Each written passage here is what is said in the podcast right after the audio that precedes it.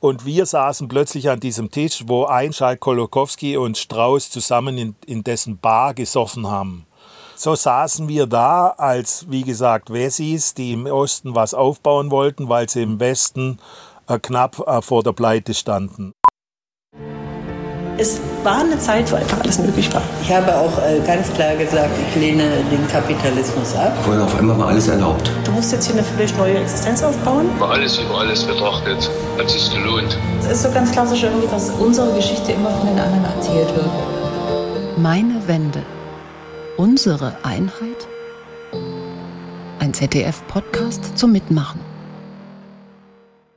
Hier kommt eine Geschichte, wie zwei Schwaben samt Familie vom Westen in den Osten zogen, um dort äh, materiell äh, glücksrittermäßig sozusagen äh, wieder auf Vordermann zu kommen, denn im Westen liefen die Geschäfte nicht mehr so gut.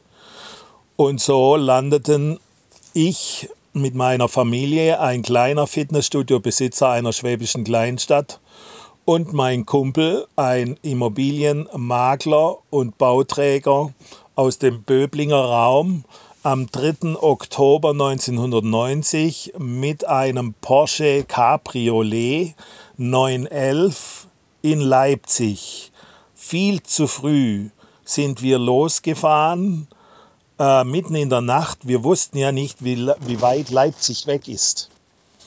Und so sind wir mitten in der Nacht losgefahren. Es war äh, schnell bis zur Grenze hin, aber dann war es eine fürchterliche Strecke, holprige Autobahnen mit diesen Betonteilen, die verschoben waren teilweise. Es hat einem richtig wehgetan, wie der Porsche, dessen Achsen darunter gelitten haben.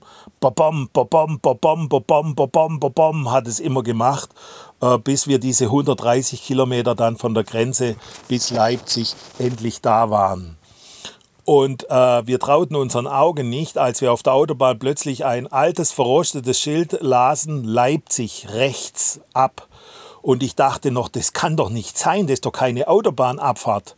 Aber es war so, diese Autobahnabfahrt war wie ein grüner Planweg, der im rechten Winkel von der Autobahn abging. Und dann um ein paar Kurven rum ein kleines Sträßchen, äh, führte dann durch riesige, alte, abgefuckte, abgerostete äh, Industrieviertel äh, äh, bis in den Kern von Leipzig, der dann wunderschön war. Ne?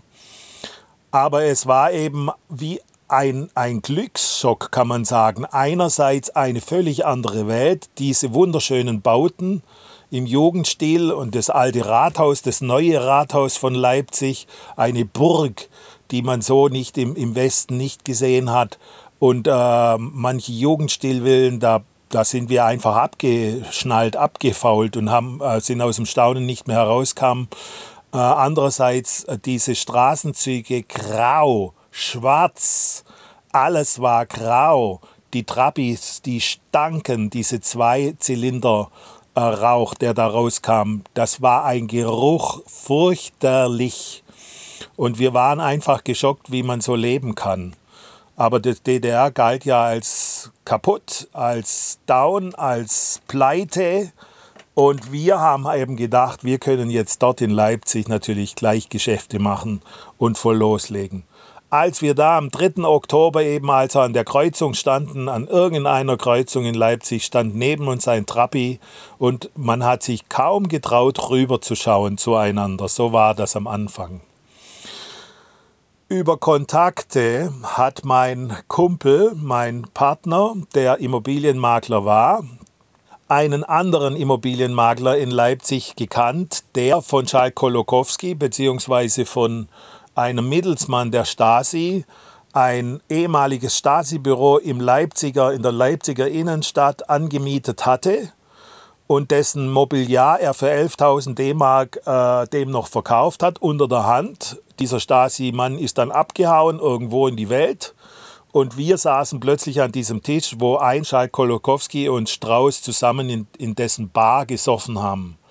Und auch in dieser Bar waren wir und kamen aus dem Staunen nicht mehr heraus, was das für eine tolle, geschnitzte, aus Holz geschnitzte Kunstbar war. So saßen wir da als, wie gesagt, Wessis, die im Osten was aufbauen wollten, weil sie im Westen äh, knapp äh, vor der Pleite standen. Und so haben wir gehofft, wir können da was aufbauen. Und es ist uns auch gelungen, einerseits. Andererseits nahm es natürlich aber auch ein trauriges Ende, wie bei vielen, aber das spielt keine Rolle. Es war einfach so, dass wir dann das erste Fitnessstudio in Leipzig aufgebaut hatten. Wir bekamen den Kontakt zu dem Vorstandsvorsitzenden der Baugenossenschaft in Leipzig. Der hatte damals 40.000 Wohnungen unter sich und äh, der hat uns, wir haben uns damals im Deutschlandhotel neben dem Gewandhaus getroffen und ähm, der hat uns zur Bedingung gemacht, wir bekommen eine ehemalige Wäscherei in Leipzig-Leutsch, äh, die er dann für uns als Genossenschaft umbaut. Äh, zu, und unter der Hand war die Bedingung, dass wir seine Tochter lebenslang einstellen. Und wir haben das dann natürlich uns gleich zugenickt und haben gesagt, natürlich stellen wir die Tochter äh, lebenslang ein, ist für uns gar kein Thema.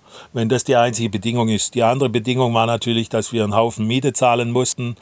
Da war dann plötzlich der Vorstandsvorsitzende knallhart und äh, wollte nach westlichen Verhältnissen natürlich dann auch die Miete haben. Im Grunde viel zu überteuert. Das war betriebswirtschaftlich schon vorrein ein Scheitern. Aber egal, wir haben es trotzdem dann gemacht. So sind Glücksritter. Und so hatten wir das erste Fitnessstudio eröffnet 1991 im März. Und es kamen äh, an die 1000 Mitglieder zu uns aus allen möglichen Klassen und Räumen, äh, also ehemalige äh, oder Lufthansa-Piloten und äh, Stewardessen, äh, genauso wie Zuhälter, die aus dem Osten reindrückten oder aus dem Westen. Äh, egal, es haben auch ganz normale Leipziger und sehr freundliche Leipziger, fröhliche Leipziger bei uns trainiert.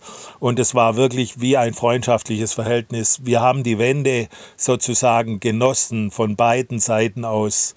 Unser schwäbischer Dialekt äh, fanden die Sachsen belustigend und wir fanden den sächsischen Dialekt belustigend. Also es war wirklich ein, ein, eine wunderschöne Bereicherung und eine schöne Zeit. Wir haben viel gefeiert, viele Feste gemacht und ähm, ja, trainiert. Das war also wirklich schön.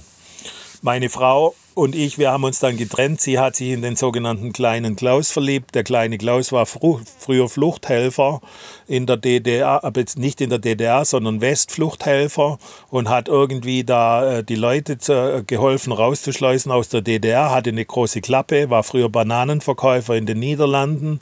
Aber kann man sich schon vorstellen und hat dann in, in Leipzig war der so Mittelsmann für Immobilien und kannte die ganzen Geschichten äh, innerhalb der Leipziger Szene oder Immobilienszene. Öfters kam er mal mit einem blauen Auge wieder, wenn er es übertrieben hatte mit seiner großen Klappe. Aber insgesamt hat er uns auch neue Kontakte vermittelt, dieser kleine Klaus. Und in diesen kleinen Klaus hat sich meine Frau damals verliebt. Und ich habe mich verliebt in eine wunderschöne Leipzigerin. Und äh, es war so herrlich, also es war wie im Paradies. Ne? Ich ein Geschäftsmann, ein kleiner Geschäftsmann und äh, meine wunderschöne äh, Leipzigerin äh, war wie aus einer anderen Welt, etwas künstlerisch veranlagt. Und äh, das war also einfach eine wunderschöne Zeit. Wir hatten uns schwer verliebt ineinander. Sie zeigte mir den Harz äh, und wir sind dort gewandert. Sie zeigte mir die sächsische Schweiz, dann die Ostsee oben äh, bei, ähm, bei Stralsund und da auch Prero.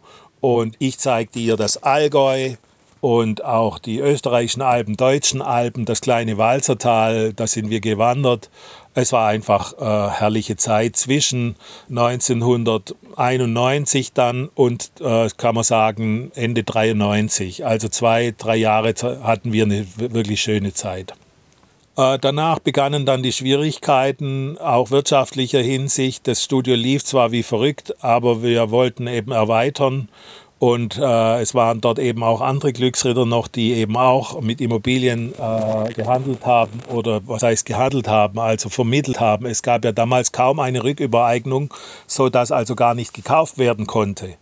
Ne? Und wir waren noch zu dumm, um zur Treuhand zu gehen. Also haben wir immer so versucht zu. Äh, äh, an neue Räumlichkeiten zu kommen. Naja, wie auch immer, die Geschichte ging dann äh, im Grunde äh, schwierig aus, aber das ist dann äh, nochmal auf einem anderen Stück Geschichte aufgebaut. Das will ich hier jetzt nicht auch noch breitreten. Auf jeden Fall war das damals eine wunderschöne Zeit und an die erinnere ich mich immer noch sehr, sehr gut. Und auch, ich denke, die anderen auch. Ne? Und jetzt sind Sie dran, denn Meine Wende, unsere Einheit ist ein Podcast, der nur von Ihren Geschichten lebt.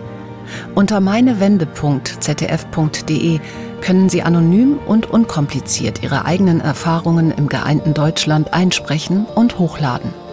Eine Auswahl davon erscheint hier in dieser Podcast-Serie.